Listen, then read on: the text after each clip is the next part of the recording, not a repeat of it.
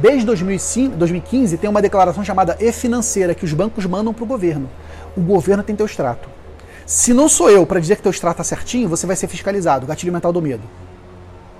Eu preciso fazer a contabilidade para dizer que está tudo certo o teu extrato.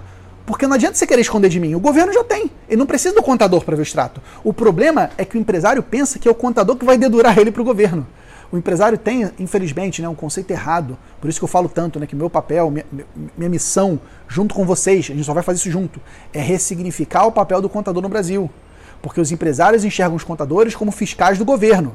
Então ele não te manda o extrato porque ele acha que você é uma sucursal da Receita Federal. É por isso que ele não te manda o extrato. Você tem que deixar claro que não, você não é sucursal da Receita Federal. Se fosse, talvez fosse até bom que a gente ganhava. É, tava lá com, com o serviço público, né? Não estamos ganhando nada para isso.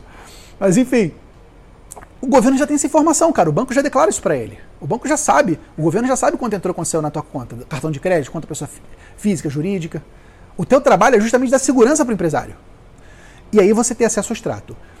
Para o BPO financeiro, o ideal seria que você tenha um login e senha de acesso bancário para você ter liberdade de pegar o extrato bancário, pegar a francesinha na né, liquidação de cobrança de boletos, consultar alguma informação retroativa, esse é o ideal. Tem cliente que enche o saco com isso.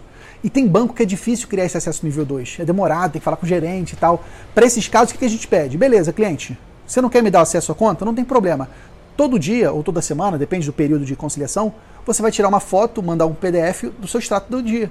Que eu vou pegar esse extrato e vou processar para você. Tá bom? Então, o cliente não te manda extrato por um erro de implantação. Você precisa implantar isso, deixar claro para o cliente que você está lá para defender ele, não para dedurar. Ok?